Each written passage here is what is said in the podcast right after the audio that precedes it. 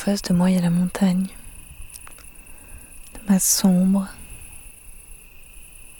C'est bien de se sentir quelque part et de pouvoir voir qu'on est dans un univers plus vaste, que ce soit les choses liées au cosmos ou simplement le territoire où on est, qui s'arrête pas à une rue, deux rues, trois rues, mais de pouvoir voir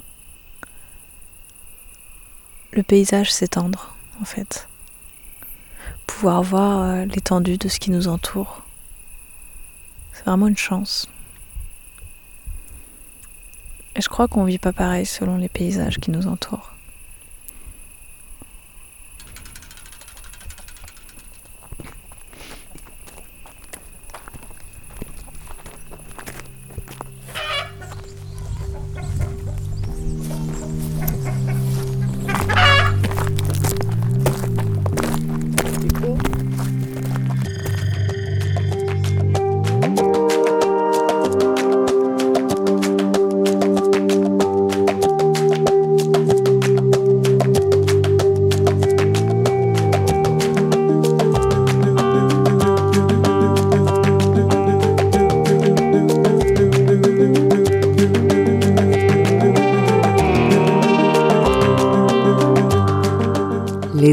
Vagabondes. Anne-Lee et Nelly.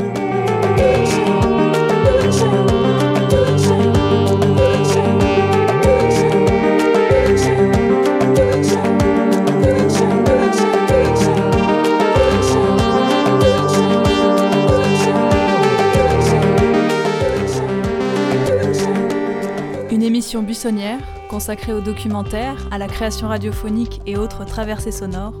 Voici ce que nous vous proposons tous les 15 jours sur l'antenne de Radio G. Nous voulons partager avec vous nos curiosités, nos attirances et nos déviances sur des sujets multiples, intérieurs et extérieurs.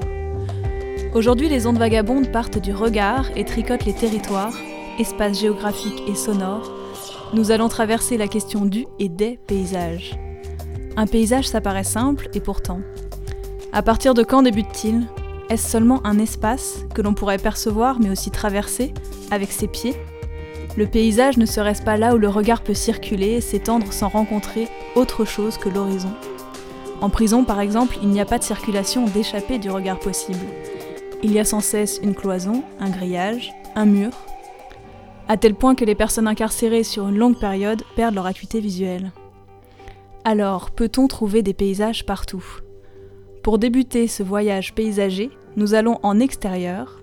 Claire Veissé et Luca Pizzini nous emmènent en- dans un petit paysage aimé, celui du Causse dans le Larzac. Mon cause, petit paysage aimé, voilà. Écho du Causse. Cheveux au vent, oreilles ouvertes. À l'écoute du Larzac. Premier épisode. Petit paysage aimé. De ses couleurs toujours changeantes, au vent qui brosse ses cheveux d'ange, en passant par tout ce qu'on ne peut pas voir, même en arpentant le plateau dans ses dessous, dans ses rebords. Tentative pour une artiste peintre et une naturaliste de description du Causse du Larzac.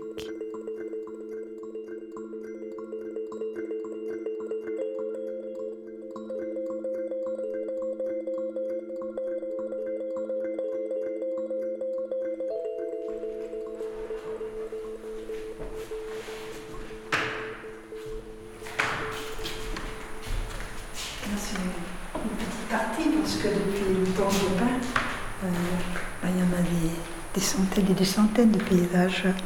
C'est une petite partie. Mais tous ces paysages euh, euh, qu'on dit, que l'on dit abstraits, c'est un mot que je n'aime pas parce que euh, un jaune, un rouge, un, un ocre, un sable, c'est pas abstrait, c'est concret. Bon, il y a certains moments, c'est ça. Il y a d'autres moments, c'est ça aussi. hein.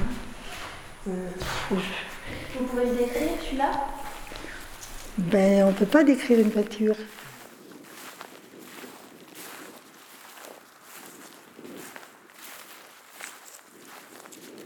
Alors le COS, par définition, c'est un plateau calcaire.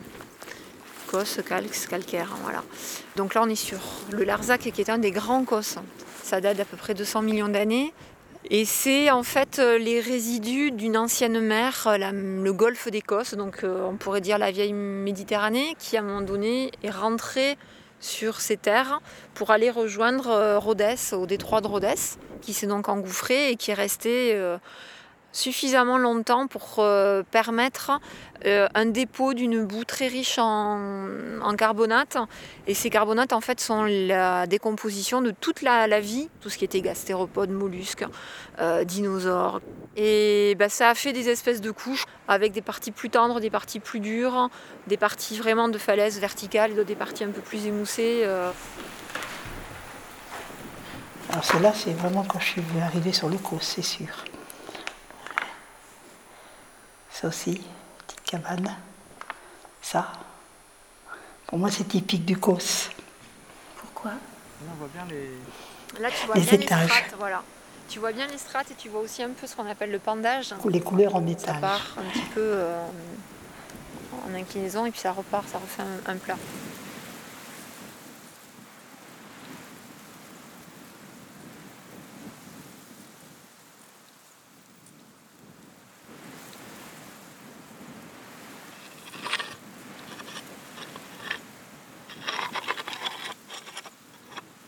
Arrivant sur le cos, toutes ces couleurs, euh, pour moi, c'était surtout la couleur euh, sabre, le, les couleurs brûlées, la couleur des terres. Voilà. C'était ce genre de paysage que, que je digérais, on va dire, et puis que je redonnais dans les peintures.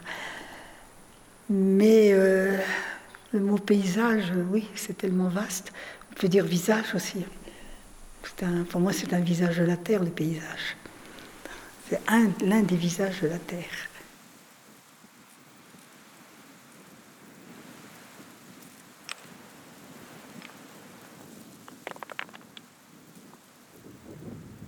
En face, là, ce qu'on voit bien aussi, euh, on, voit qu'il y a des zones qui sont incultes, qui sont recolonisées par, euh, par le buis. Euh, tu as quelques clapas, c'est-à-dire des amoncellements de cailloux quand euh, il fallait pouvoir utiliser cette terre qui est quand même euh, voilà, riche en cailloux, on épierrait, c'est-à-dire qu'on enlevait tous les cailloux qui pouvaient gêner à la culture et on faisait des petits tas. Et ça reste. Ça fait partie de la, tradition euh, agro-pastorale en fait d'Écosse. Et au milieu, là, la, la zone qui est bien marron, cultivée, on voit que c'est dans un, creux. Donc c'est une combe. C'est là où tu vas trouver la terre qui est la plus, riche et la plus facile à travailler.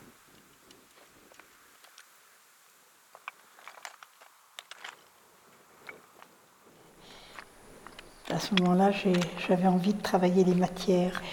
Et c'est surtout en hiver qu'on y est très sensible à ça.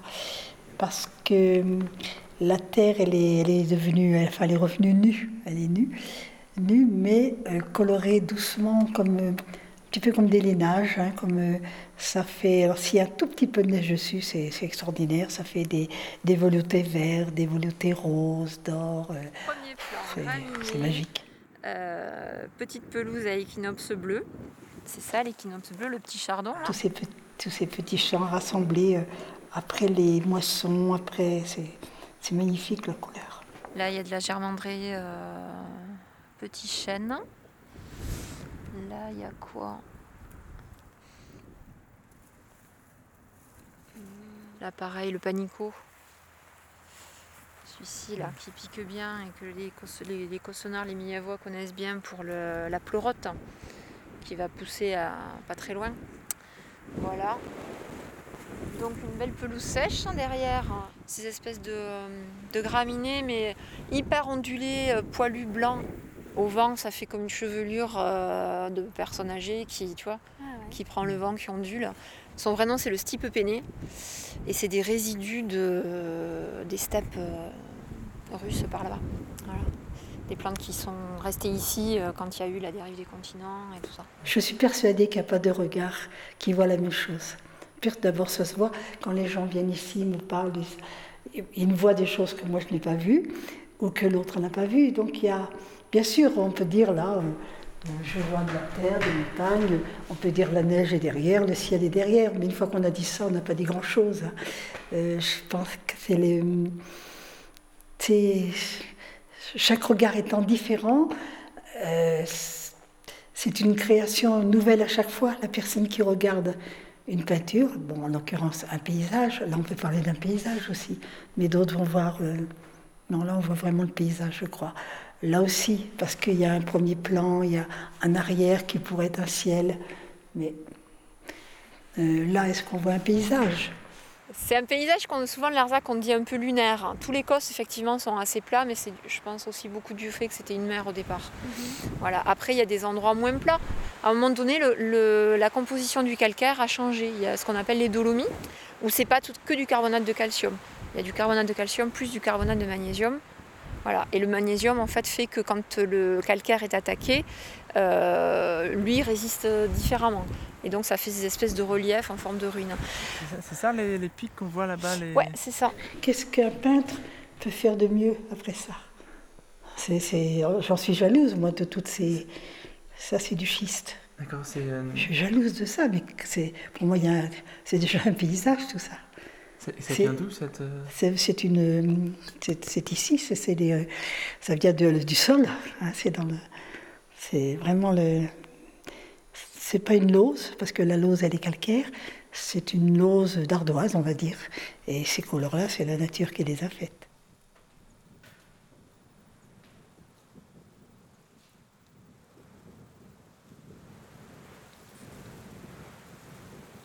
Il y a encore un vautour qui passe, deux vautours.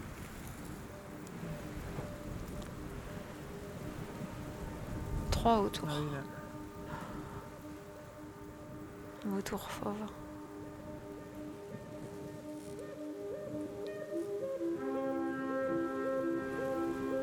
Écho du Cos, une série de chroniques réalisées par Claire Veillissé et Luca Pizzini.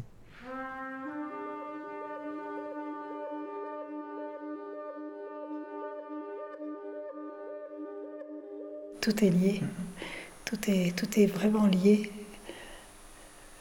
et nous dedans. On m'a vu dans le verre corps sauter à l'élastique, voleur d'enfort au fond des criques. J'ai fait la cour à des murennes, j'ai fait l'amour, j'ai fait le mort. T'étais pas né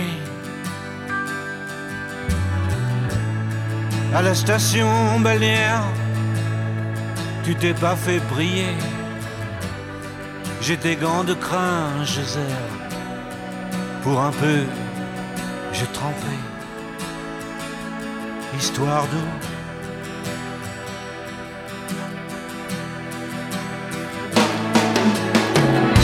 La nuit, je mens, je prends des trains à travers la plaine. La nuit je mens, je m'en lave les mains. J'ai dans les bottes des montagnes de questions où subsiste encore ton écho. Où subsiste encore ton écho.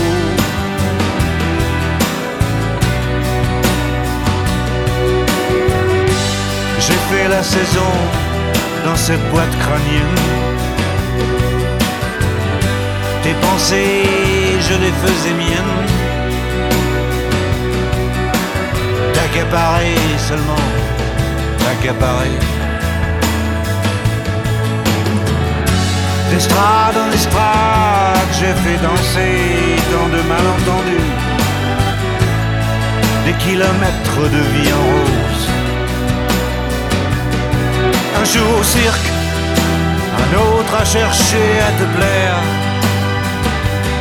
Presseur de loulou, dynamiteur d'aqueduc. La nuit je mens, je prends des trains à travers la plaine. La nuit je mens et effrontément. J'ai dans les bottes des montagnes de questions où subsiste encore ton écho. Où subsiste encore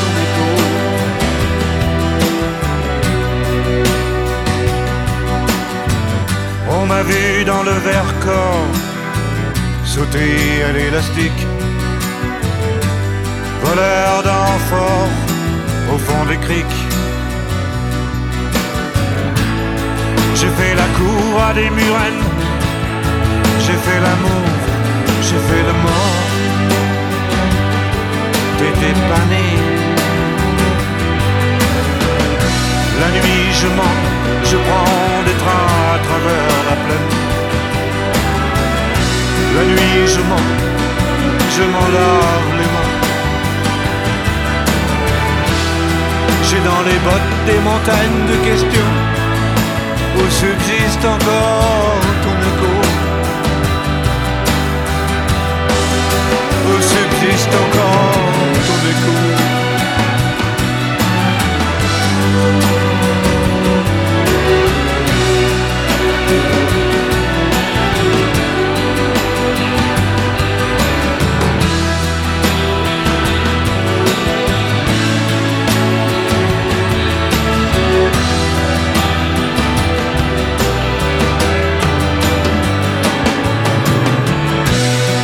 Je mens, je prends des trains à travers la plaine.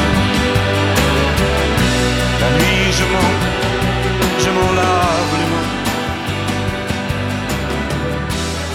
J'ai dans les bottes des montagnes de questions où subsiste encore.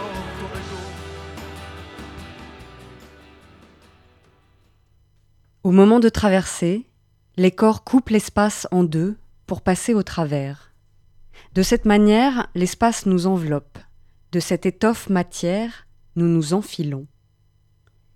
La traversée pourrait être une manière de prendre le paysage à bras le corps. Tout ce qui nous arrive est une matière à saisir, même la plus transparente, même l'air, surtout l'air. Paysage. Dans l'histoire de ce mot, on retrouve les racines latines pagus et pangere, qui impliquent pêle-mêle une circonscription territoriale, un petit pays délimité, tracer des lettres sur la cire, la collection, des racines qui tissent des liens entre paysage et frontières. Poser des bornes, c'est délimiter et en même temps construire un rassemblement d'objets, une collection au sein d'une limite. Le paysage pourrait être une collection d'objets que l'on embrasse d'un regard. En 1573, on dit du paysage qu'il est une étendue de pays que l'œil peut embrasser dans son ensemble. Dès lors, on comprend que ce n'est pas l'extérieur ou le végétal qui définit le paysage, c'est le regard. Il implique un point de vue. Le regard, oui, mais on peut rencontrer des paysages en dehors de la vision. Ce serait alors le point de perception qui nous donnerait la définition. Une étendue de pays sous l'étendue du regard et des autres sens, sous l'étendue des sens. C'est vaste, oui, et le paysage semble subjectif, donc insaisissable. Une autre définition que nous avons rencontrée, le paysage existe entre le ciel et la terre, et même là où il se touche. Cela appelle un horizon. Avez-vous déjà vu des paysages sans ciel, sans sol?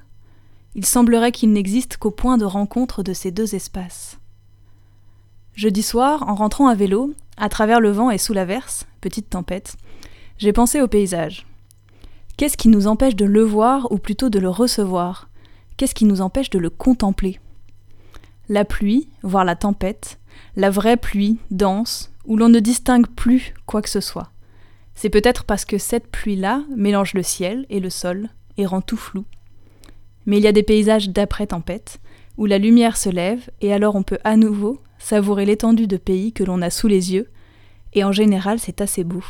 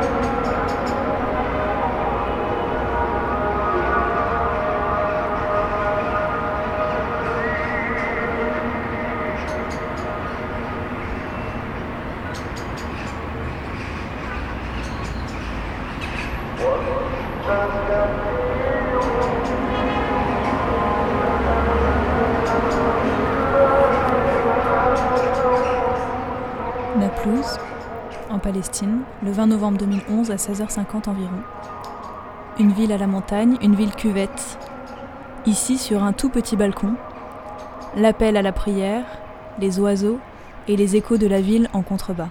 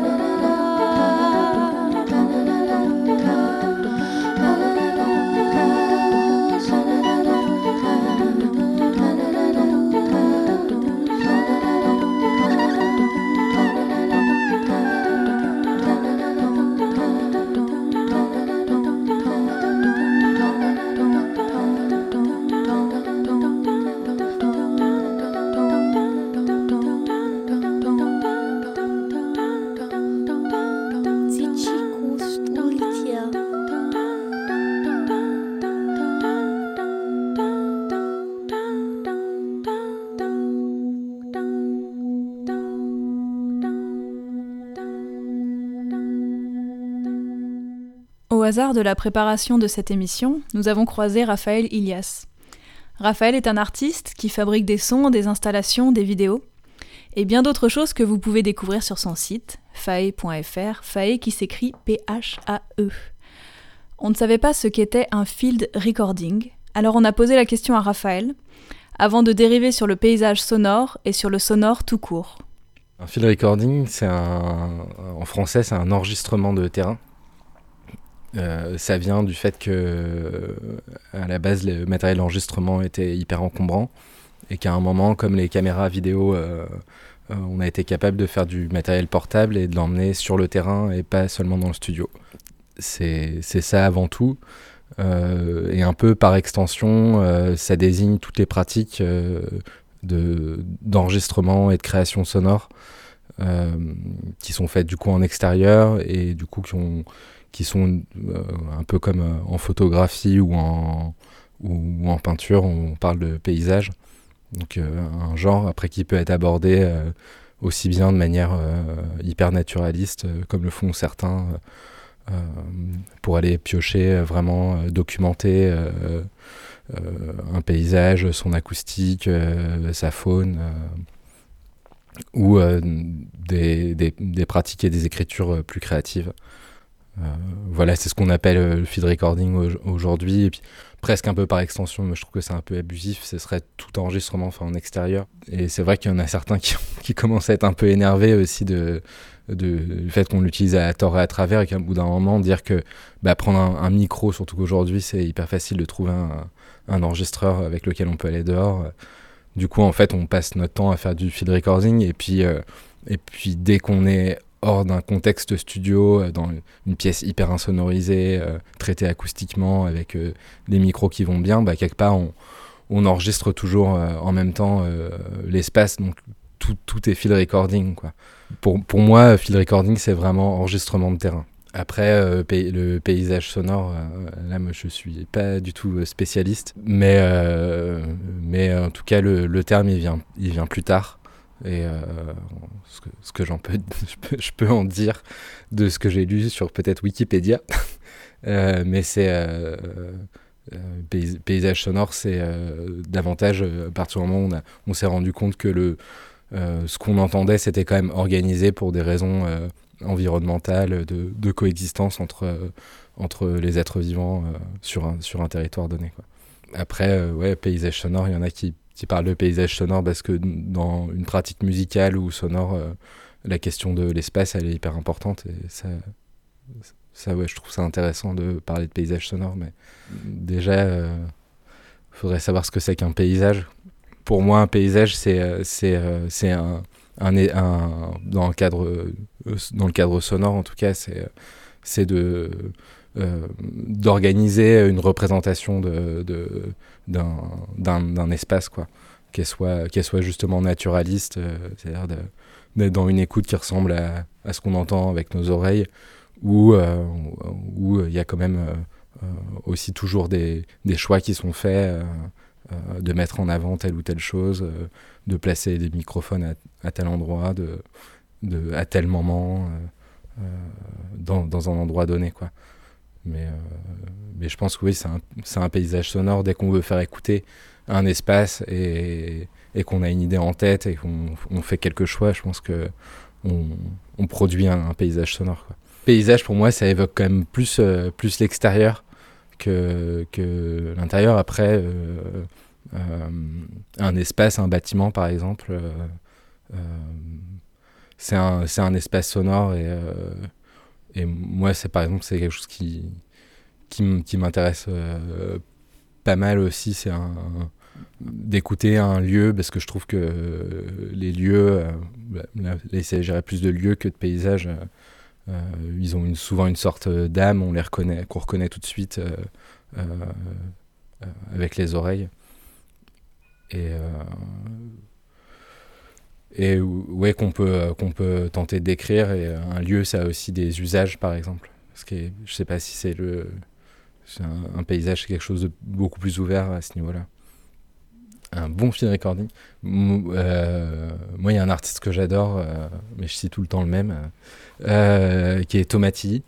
Il travaille beaucoup autour de la, autour du paysage en extérieur avec juste des micros euh, il compose des pièces où il utilise euh, très peu d'effets. il, veut plutôt aller chercher justement sur le, sur le lieu euh, des matières qui l'intéressent plutôt que de, que de passer du temps dans le studio à les, à les trafiquer et qui finalement elle ressemble plus que, que à de la musique électronique. Et justement de, de retrouver une écoute mais, mais dans, le, dans le paysage juste en plaçant des micros.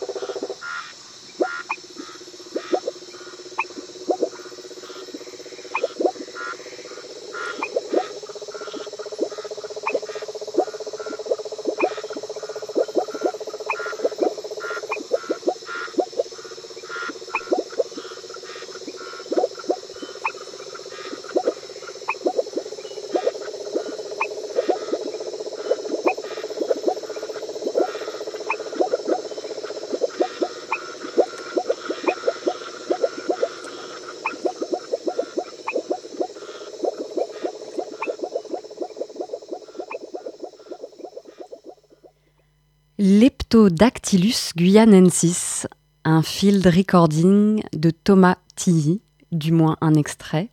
Il est tiré de Script Géométrie, un projet que Thomas Tilly euh, a réalisé en 2013 et qui prévoyait une série d'événements en lien justement avec la pratique du field recording, la bioacoustique et plus généralement la musicalité d'événements sonores naturels. C'était donc un enregistrement de l'amphibien Leptodactylus guyanensis, dont le nom traduit son lieu d'implantation, la Guyane française.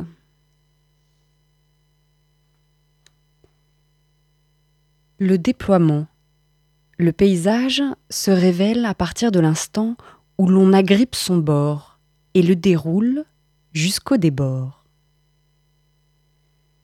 Langue de sol, de lumière, de sous-sol, de dispositifs, de corps de roche, de techniques, de perception, de matériaux, de gestes, de croissance végétale. Il connaît toutes les langues, il les réinvente chaque jour. Il semblerait que les traversées mettent en lumière le dépaysement. Qu'est-ce qui dépayse On enlève le paysage, on le remet à l'envers.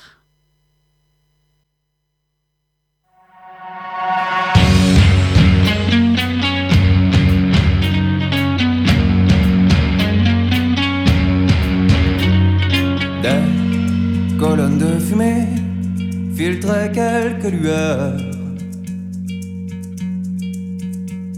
Au loin, les pyramides, même si ce n'était pas l'Égypte.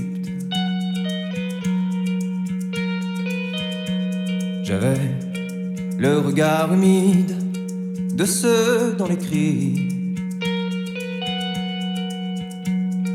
Perdu sur un île, n'atteignent au fond que les cryptes, au loin les pyramides, le cours de mer tranquille.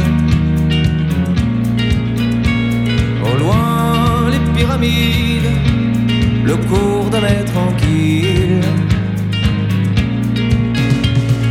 Des colonnes de fumée filtraient quelques lueurs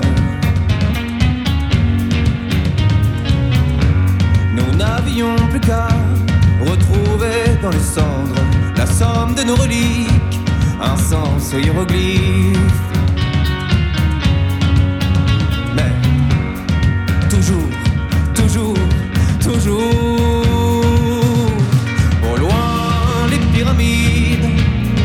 cours de maître tranquille.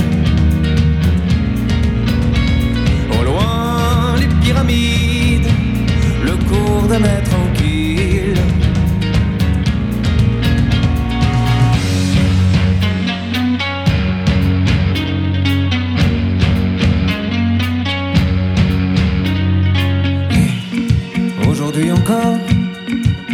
lorsqu'il passe. Ça nous montrer la voie de nos luttes. Et aujourd'hui encore, nos pas lorsqu'il passe. Ça veut nous laisser quelques traces de lutte. Au loin, les pyramides, le cours de nos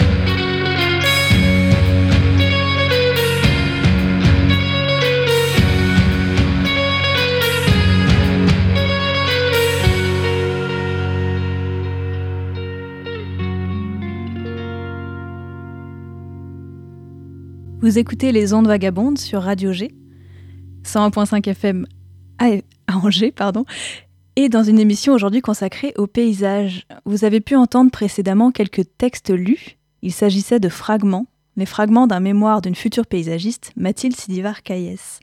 Et Mathilde est en ligne avec nous. Allô Mathilde? Oui, Amélie. Oui, ça fonctionne. Alors, peux-tu nous dire quelle école tu fais? Alors, je suis à l'école nationale supérieure du paysage de Versailles. Et hum, qu'est-ce qu'on apprend dans une école de paysage?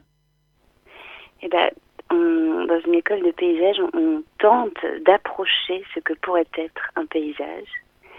Et en même temps, on apprend à, tout simplement à, vivre peut-être et à se rendre compte de ce qu'on vit chaque jour. Et hum, qu'est-ce que serait un paysage? Eh ben, tous les jours, on, on essaye de trouver les mots ou les images ou les couleurs ou les textes pour euh, savoir ce que pourrait être un paysage. C'est très compliqué et c'est ça qui, est passionnant.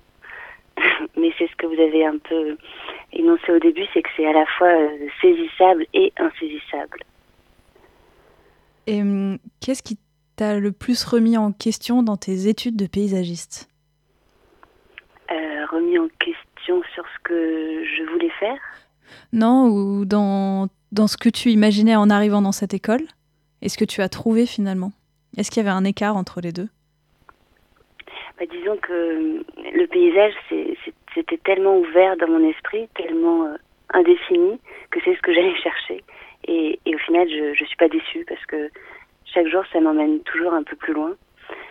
Par contre, c'est vrai que les personnes qui viennent au départ euh, chercher le, paysage tel qu'ils ont dans la tête, ce sera forcément déformé, euh, distendu euh, au fur et à mesure des études parce que on se rend compte que c'est c'est toujours euh, plus compliqué que ça ne paraît en fait et, et tout se remet en question continuellement. Et tu m'as dit il y a beaucoup de choses qui font paysage pour toi. Est-ce que tu arriverais à peut-être résumer les éléments constitutifs d'un paysage ou nécessaires à un paysage Oui. Eh ben, euh, un peu plus tôt, vous avez parlé de cette définition dont on parle souvent à l'école, le fait que le, paysage se situerait entre un morceau de sol, un morceau de ciel, et ce contact entre les deux. Et moi, j'ajouterais que peut-être que donc il y a cette forme de cadre, mais ce cadre qui bouge un peu tout le temps, et en fait, euh, au fur et à mesure qu'il y a du mouvement, il y a des repères qui arrivent. Et peut-être que le paysage, il est entre, entre ces choses-là. C'est des repères qu'on voit, qu'on rêve, on s'avance vers eux. Et tout se passe là-dedans, dans cette expérience qu'on a, presque comme quand on marche entre un morceau de terre et un morceau de ciel. Ce serait quelque chose en, en mouvement entre les deux. Et est-ce que dans ta cage d'escalier, tu trouves un paysage? Oui, oui, oui et, il est chaque jour différent en fonction de, de ce qu'on ce qu'on va chercher en haut, d'où on vient en bas. C'est une expérience de paysage. Je ne sais pas si c'est un paysage, mais c'est une expérience de paysage. D'accord. Et peut-être une dernière question. Est-ce que le paysage, tu penses qu'il peut nous faire aller mieux? Ah oui. Et, comment? Eh bien peut-être déjà prendre conscience qu'on est dans un paysage et se rendre compte de ce qu'on ressent, de ce qu'on voit et de ce qu'on imagine ça, je pense, ça va être une, belle manière d'être vraiment présent, d'être au monde, comme on dit aussi parfois. Et je pense que ça peut être une, ouais, une source de plaisir et de, et de joie. Mhm. Bah, Mathilde, je pense qu'on avait encore plein de choses à évoquer sur le paysage, mais le temps euh, court. Je te remercie beaucoup d'avoir euh, répondu à notre appel. Et on va, on va replonger euh, du côté des perceptions, nous, avec une pièce de Romain Godillère qui s'appelle Paysage spontané. Et à Saint-Nazaire, sur le toit de la base sous-marine, se trouve le jardin du tiers paysage de Gilles Clément, fameux paysagiste. Non loin de là, toujours sur ce même toit, se trouvait un curieux orgue à vent. Et du vent, il y en avait beaucoup ce jour-là. Et Romain avait oublié la bonnette de son micro. Écrire avec le souffle.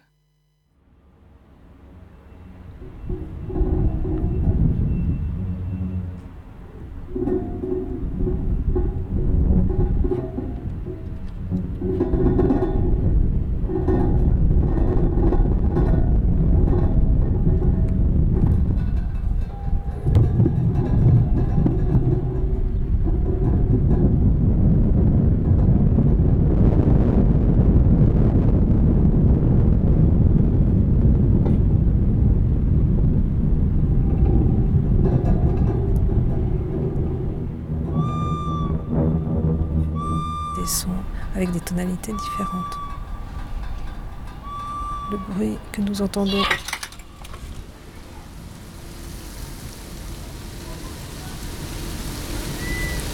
dans notre environnement quotidien est le résultat de différents sons mélangés.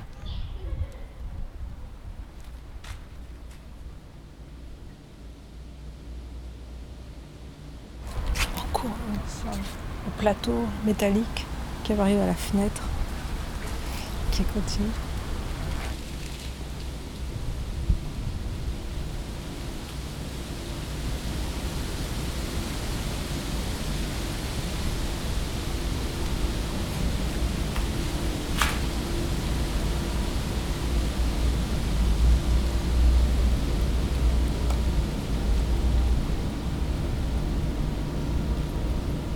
Raison de leurs différentes hauteurs, chaque tube intègre un groupe spécifique de fréquences.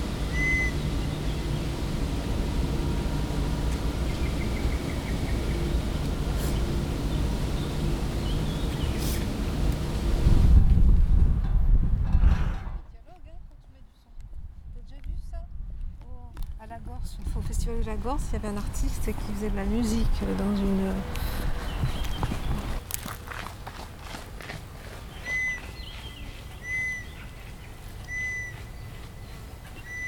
dans une bergerie. Et euh, les chèvres, elles réagissaient à la musique.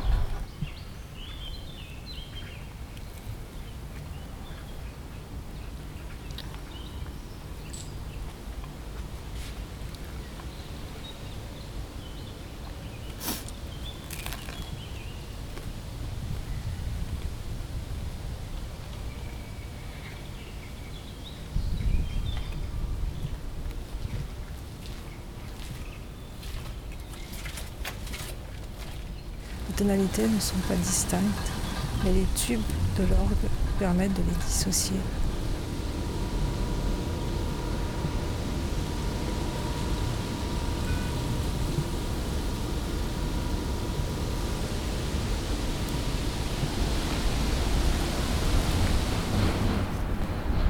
L'air vibre à l'intérieur, plus ces derniers sont hauts, plus la fréquence de vibration sera basse.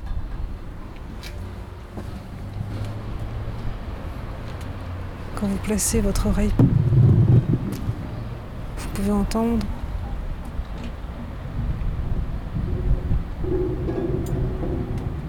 différents sons mélangés.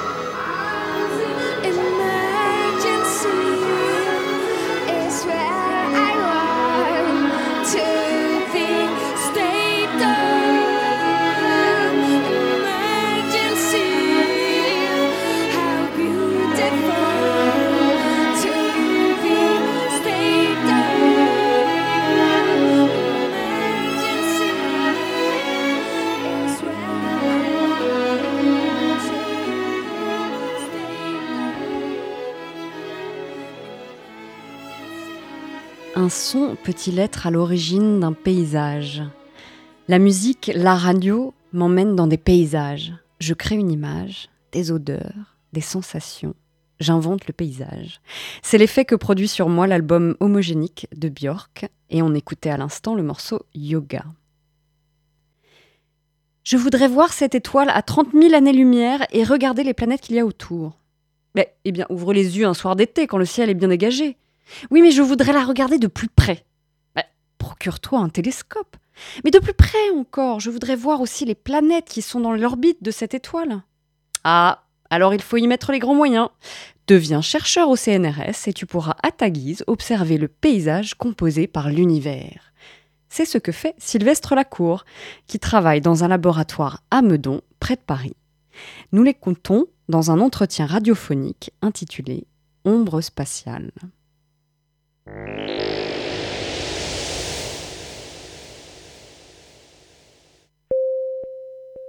Les gens se réunissaient et disaient Ah ouais, euh, il y a cette planète là.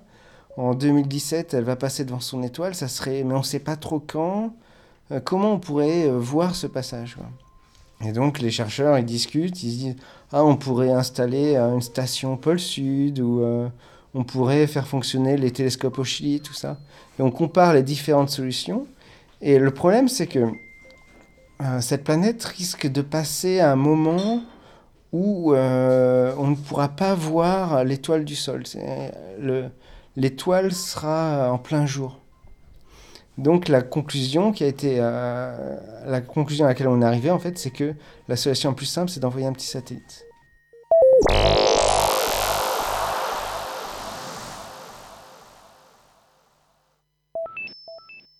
Cette planète, on sait qu'elle orbite autour de son étoile, mais on ne sait pas trop son orbite, on ne sait pas trop euh, quand elle va passer devant son étoile. Donc le but, c'est d'avoir un petit satellite qui, pendant une, longue durée, au moins enfin, une année à peu près, va faire qu'une chose, observer cette étoile.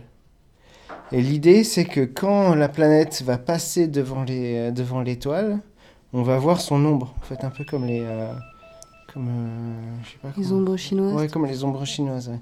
C'est-à-dire qu'on va voir euh, la planète qui va passer. Et si autour de la planète il y a des anneaux, on va voir les la forme des anneaux, on va voir les lunes s'il y a des lunes. Donc on attend ce passage devant la devant l'étoile pour pouvoir euh, voir la planète par ombre chinoise. Faut savoir qu'elle est toute petite, elle est juste à côté. Et c'est très dur à observer directement une planète parce qu'elle est très peu brillante par rapport à son étoile. Généralement, on est aveuglé par l'étoile. Donc la technique dite des ombres chinoises, on appelle ça les transits, permet justement de résoudre, euh, d'avoir une image de, ces planètes.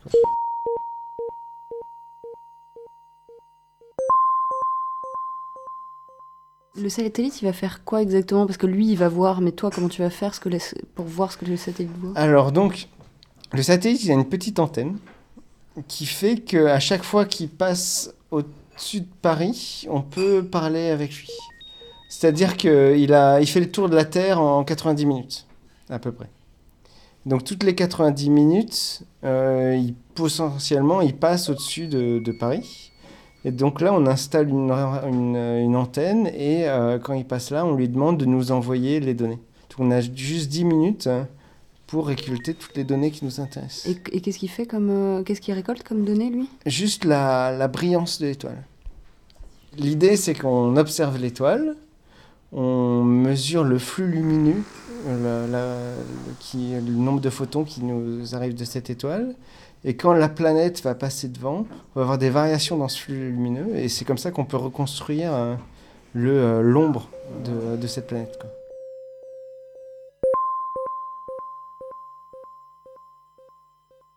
Cette planète est encore en formation. Et donc si on était capable de savoir euh, de quoi était, elle est constituée, sa densité par exemple, savoir s'il y a des anneaux ou ce genre de choses, nous permettrait de savoir comment, comment se forme cette planète en particulier et d'autres planètes euh, de manière plus générale. Mais elle est dans notre euh, galaxie Elle est dans notre galaxie. Ah ouais Ouais, ouais. Ah, c'est une voisine quoi Ouais, elle est juste à côté.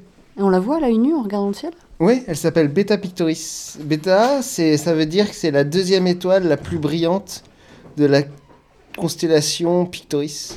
Mais alors attends, c'est une étoile ou une planète que vous regardez? Attends, c'est la planète qui tourne autour de l'étoile. Ah, l'étoile c'est un peu son soleil? Ouais, voilà, voilà. Le Soleil, c'est notre étoile. Donc nos planètes orbitent autour de- du Soleil. Et elle, elle orbite autour de l'étoile Beta Pictoris. D'accord. Et la planète, elle a un nom? Ouais, Beta Pictoris B. Ah. Ouais, bah on n'est pas très. Il y, a, il y a toujours ce problème de la de nommer les planètes. C'est-à-dire, on ne sait pas trop si on a le droit de les nommer. euh, Il y a tout un débat. Certains, certaines personnes veulent leur donner des petits noms, euh, comme la Terre, Mars, euh, Jupiter. Mais les exoplanètes, il y en a tellement que, euh, que ça serait un peu la foire d'empoigne. Donc la convention pour l'instant, c'est de les nommer avec une petite lettre derrière. Donc on les, on les appelle comme leur soleil. Ça, c'est défini. Euh, C'est les Grecs qui ont nommé la plupart des, des étoiles. Et euh, ensuite, on rajoute une petite lettre B, C, D, E en fonction du nombre de planètes au fur et à mesure qu'on les trouve. Quoi. Et quand est-ce que le, la planète va passer devant son étoile? Donc on ne sait pas bien, mais a priori, deuxième semestre euh, 2017, vers euh, septembre, à partir de septembre 2017. Ah, donc donc oui. l'année prochaine. Donc on fait tous les tests, tout ça, on fait des appels d'offres pour euh, avoir un lancement actuellement. Et euh, on devrait, si tout se passe bien, ça devrait partir en avril, mai, juin de l'année prochaine. Ça devrait. Qu'est-ce qui devrait partir? Le satellite, la fusée. Donc on peut-être une fusée, euh, soit une fusée chinoise, soit une fusée indienne, parce que c'est moins cher.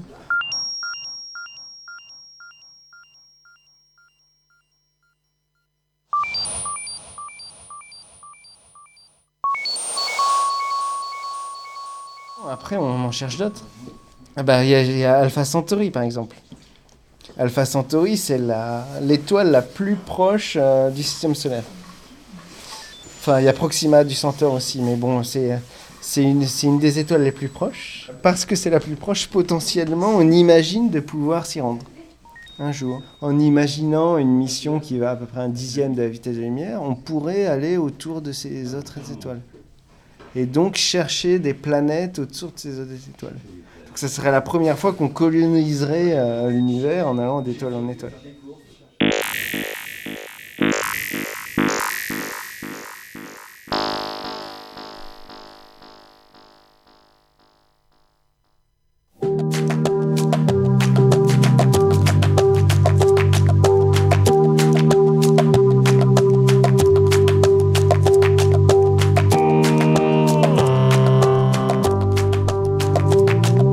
Vagabondes se terminent. On espère qu'elles ont ouvert en vous de nombreux espaces. Un grand merci à Claire Veissé, Lucas Pizzini, Raphaël Ilias, Mathilde Sidivarcaïes et Romain Godillère pour nous avoir accompagnés dans ces traversées. Désormais, nous croyons savoir qu'un paysage, c'est toujours le vôtre. Alors on vous invite à cultiver vos perceptions, sensations visuelles, sonores, gustatives, innommables et indéterminées. Regardez mieux, écoutez vraiment, sentez précisément. Quant à nous, on se retrouve sur le site de Radio G, radio-g.fr, ou à notre prochaine émission dont le thème sera le travail.